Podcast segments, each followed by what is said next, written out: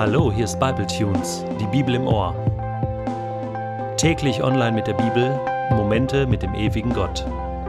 Der heutige Bible Tune steht in Genesis 21, die Verse 9 bis 21 und wird gelesen aus der Hoffnung für alle.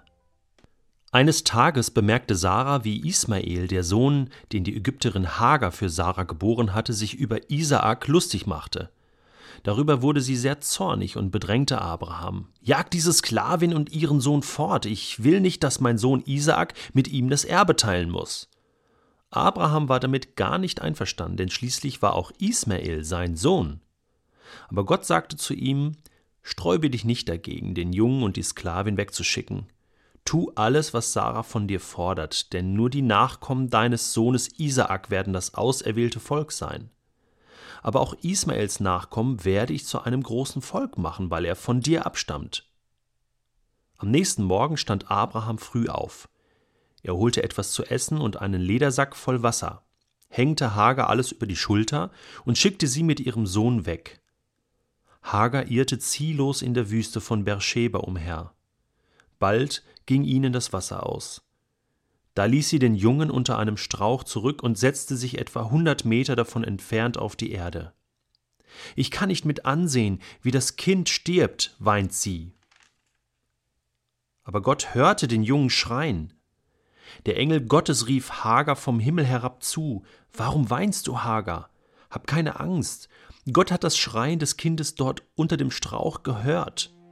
Geh zu dem Jungen und heb ihn auf denn aus seinen Nachkommen will ich ein großes Volk machen. Dann ließ Gott sie einen Brunnen sehen. Sie füllte ihren Ledersack mit Wasser und gab dem Jungen zu trinken. Gott kümmerte sich auch weiterhin um Ismael. Er wuchs heran und wurde ein guter Bogenschütze. Er lebte in der Wüste Paran und seine Mutter gab ihm eine Ägypterin zur Frau. Ismael und Isaak diese beiden Söhne Abrahams stehen von Anfang an für Neid, Streit und Zank. Leider, muss man sagen. Und nicht nur diese beiden Söhne stehen dafür, sondern auch ihre Nachkommen. Denn von Ismael stammen alle arabischen Völker ab und von Isaak, dem auserwählten, verheißenen Sohn, stammt das Volk Israel ab.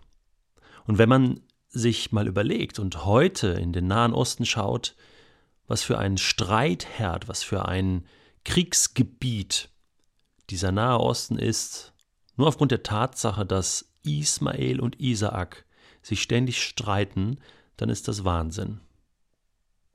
Es ist Wahnsinn, weil eigentlich haben beide dieselben Wurzeln. Beide stammen von Abraham ab und beide Völker berufen sich auch darauf und sagen, Abraham ist unser Vater. Beide stammen von derselben Segenslinie ab, die Gott im Himmel gegeben hat, und beide berufen sich darauf, zu Recht. Nun ist es aber so, dass Gott den einen erwählt hat, nämlich Isaak. Aber Ismael hatte Anspruch auf das Erbe bei Abraham.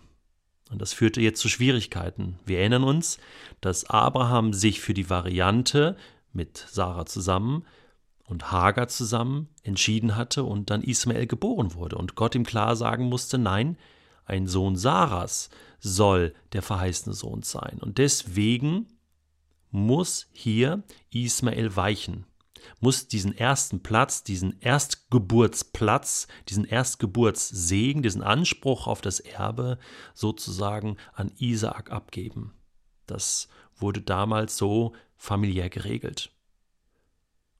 Isaak rückt jetzt also an diese erste Stelle. Isaak ist der Erwählte. Das Volk Israel ist das erwählte Volk, mit dem Gott arbeiten will. Das ist das Volk, woher später der Messias, Jesus Christus, kommen soll, der Retter der Welt. Das ist die Linie, die Gott vorgegeben hat. Aber heißt das jetzt, dass Gott gegen Ismael ist? Heißt das jetzt, dass Gott gegen alle Nachkommen Ismaels ist? Nein, er verstößt doch Abrahams Sohn nicht. Im Gegenteil, er kümmert sich um ihn. Er sucht ihn in der Wüste. Er findet ihn. Er segnet ihn. Er macht aus ihm ein großes Volk. Gott ist mit Ismael. Gott ist für Menschen. Gott ist für Ismael. Gott ist auch für die Araber. Gott ist auch für die Juden. Warum begreifen wir das nicht? Dass Gott für uns ist, dass Gott niemals für den einen und gegen den anderen ist. Warum verstehen wir das nicht? Wann begreifen wir endlich, dass Gott diese Welt so sehr liebt, dass Gott jeden Menschen so sehr liebt, dass er seinen eigenen Sohn Jesus für alle gegeben hat, damit jeder, der an Jesus glaubt, geliebt ist und nicht verloren geht, sondern ewiges Leben hat. Ich wünsche mir, dass das die Menschen im Nahen Osten neu begreifen. Ich wünsche mir, dass Gott dort eingreift. Und vielleicht muss Gott diese Region mal wieder persönlich besuchen, um das den Menschen dort klarzumachen. Das ist mein Gebet.